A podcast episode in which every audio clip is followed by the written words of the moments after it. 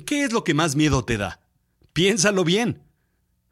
Bueno, piénsalo, pero apúrate porque no tengo todo el día.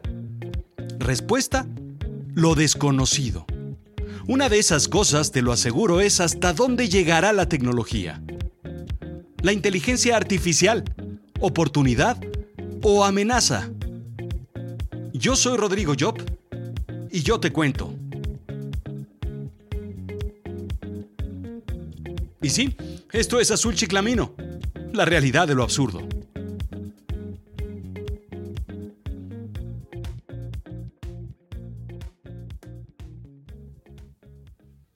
De una forma interesante y divertida, Gizmodo enumera las principales tramas de la literatura de ciencia ficción.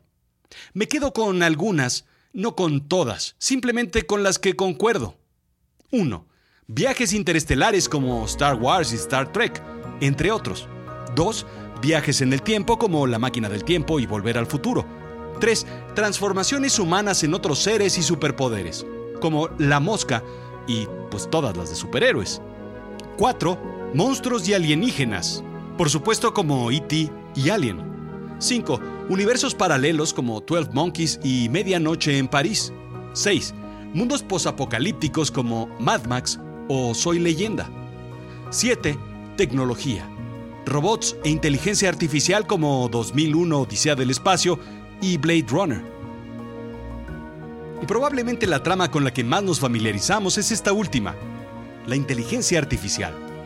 Las demás están un poco alejadas de nuestro contexto cotidiano. Bueno, salvo algunos monstruos transformados o alienígenas apocalípticos que denominamos políticos, y cuyas intenciones parecería más bien destruir un país o el planeta, el resto está bastante alejado de nuestra realidad. Nos han acostumbrado conscientemente a tener tecnología cada vez más inteligente en las manos. Pararse a cambiar el canal del televisor con una palanca mecánica es casi inimaginable hoy en día. Muchos de los que me escuchan dirán, oye Rodrigo, ¿de qué hablas? Sí, era casi siempre tarea del hermano menor, menor, menor, fungir como control remoto. Oye Rodrigo, este, cámbiale al 2, ahora cámbiale al 5, ahora al 8, ahora al 13 súbele el volumen y muévele a la antena para que pues, se vea. ahí estás. Ahí. Quédate así. Historia real. Hoy, los sistemas de streaming recomiendan contenido y evalúan si te va a gustar o no, como si te conocieran, como si fueran inteligentes. ¿Qué lo son? ¿Qué es la ciencia ficción sino una banda de una caminadora de gimnasio que alcanzamos una y otra vez mediante la ciencia? Julio Verne escribió sobre ciencia ficción hasta que los avances eliminaron la palabra ficción, dejando el término simplemente en ciencia. El futuro se convirtió en presente y después en pasado. Viajar al espacio o al fondo del mar ya es incluso comedia a veces. Claro, hay necios que insisten en tropezarse una y otra vez con la banda para quedarse en el pasado e invertir en refinerías o mover la economía con carbón en tiempos de energía limpia. Pero esa, esa es otra historia. La inteligencia artificial fue, por mucho tiempo, ciencia ficción, pero ya no lo es. Mi querido oyente, la ciencia ficción se ha incorporado a las filas de la realidad. Dejó de estar encuadernada en libros de literatura o enlatada en una cinta de celuloide. Hasta hace algunos años, de hecho bastantes años. El término inteligencia artificial fue acuñado por John McCarthy en 1956 en una conferencia académica. Sin embargo, el debate sobre máquinas pensando comenzó mucho antes. En el trabajo de Vanner Bush, As We May Think, en 1945, donde propuso un sistema que amplificaba el conocimiento de las personas. Cinco años más tarde, Alan Turing, ¿recuerdas la película El Código Enigma? Sí, pues ese, escribió en 1950 un paper sobre máquinas simulando comportamiento humano y la habilidad de hacer cosas inteligentes como jugar ajedrez. ¿Qué es la inteligencia artificial? No nace en un laboratorio tipo Dr. von Frankenstein, creando neuronas en una caja de Petri. Tampoco está en el interior de una botella de Smart Water. Si tenías la duda o preocupación, no te estreses.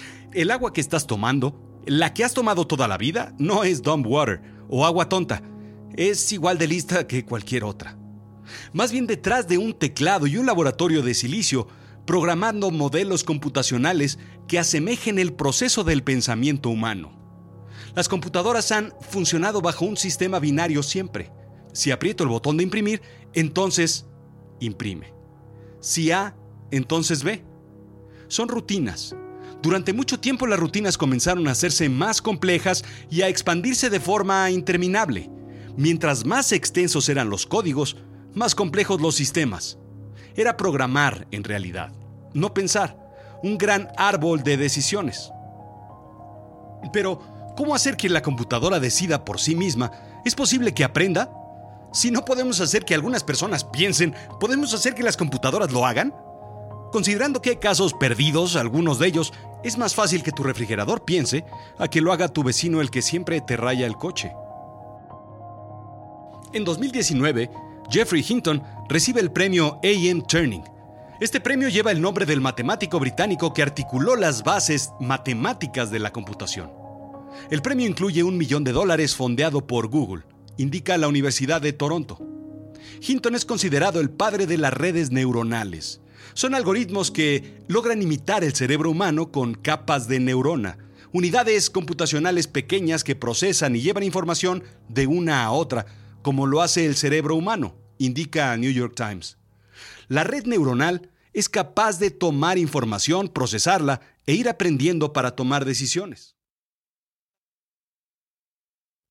La teoría de cómo analizar información basado en redes neuronales es vieja. Data de los 60s y 70s. Mientras Tony Manero le sacaba brillo a la pista, otros nerds se encontraban desarrollando un cerebro artificial.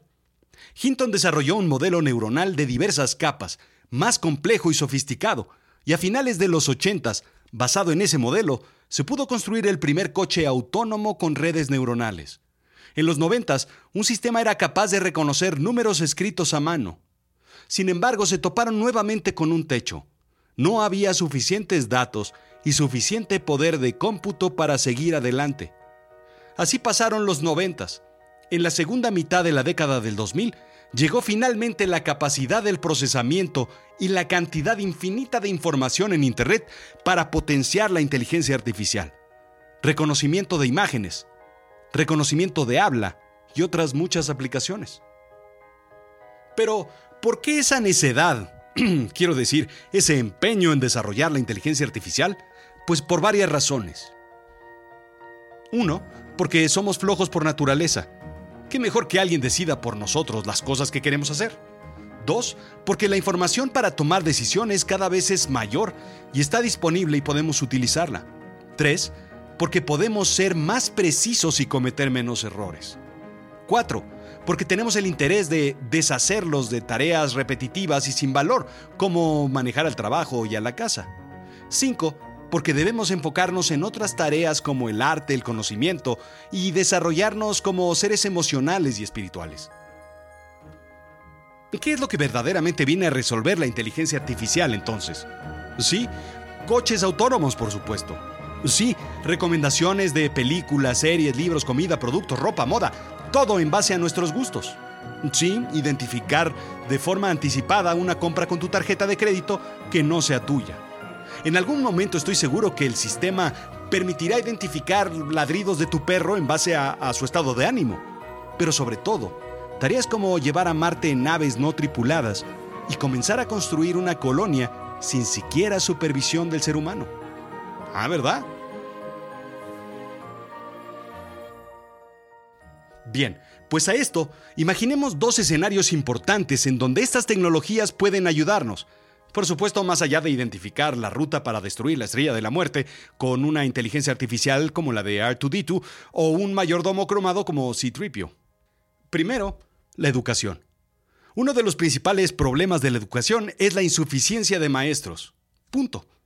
Un salón de clases relativamente homogéneo tiene por naturaleza alumnos destacados y alumnos en suficiente o reprobados. La curva se encuentra típicamente en el medio, la famosa campana de distribución.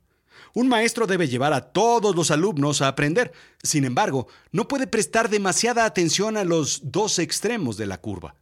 Un sistema de inteligencia artificial enfocado en la educación debería ser capaz de adecuar un programa para cada alumno basado en sus capacidades, personalidad, aprovechamiento y habilidades, entre otras características.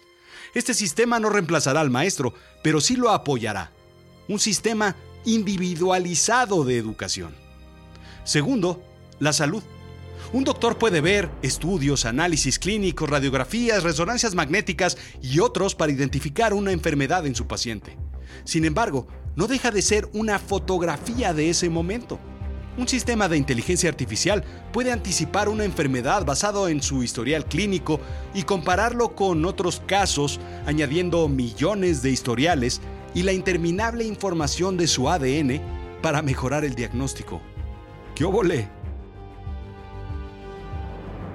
Son dos de los muchos casos que se plantean como oportunidades para la humanidad, más que como amenazas. ¿Llegará a igualar o incluso a superar la inteligencia humana? Sí. Se dice que para el año 2040. ¿Se pondrá en riesgo a la humanidad ese día? No. Fue mayor la amenaza el día que un videojuego se redujo al tamaño de un bolsillo y los libros permanecieron del mismo tamaño. Eso pudo haber terminado con la humanidad. Y sin embargo, aquí estamos. Siempre y cuando las máquinas estén al servicio del hombre, todo se mantendrá igual, o mejor. El automóvil se ha usado para la guerra, sí. Da Vinci destruyó los planos del submarino, según cuenta la leyenda. Pero en realidad su uso depende de nosotros, de nuestra ética y valores. Necesitamos de la inteligencia artificial para volvernos más humanos, irónicamente. Recordar lo que éramos porque lo hemos perdido u olvidado. Hemos dejado de ser seres humanos.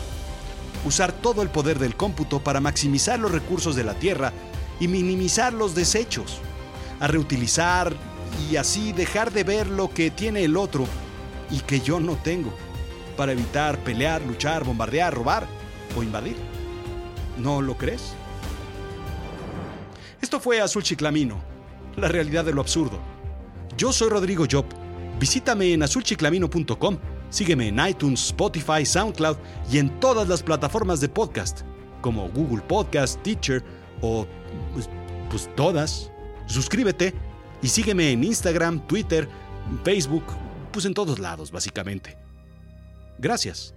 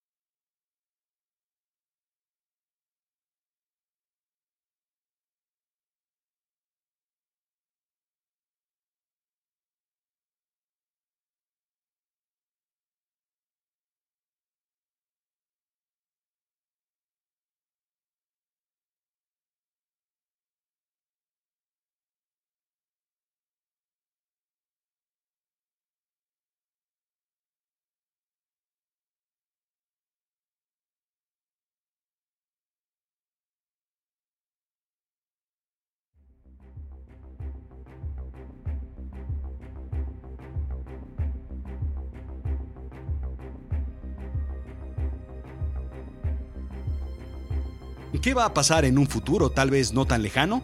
Bien, pues creo que el mundo será mejor con inteligencia artificial. Creo que nos permitirá ser más inteligentes a la hora de legislar, por ejemplo.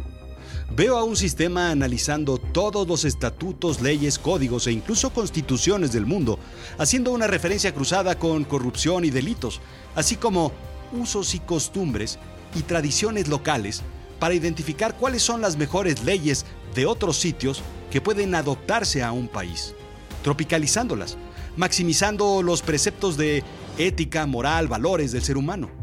No, no es para eliminar a los diputados y senadores y otros personajes que definen y redactan leyes.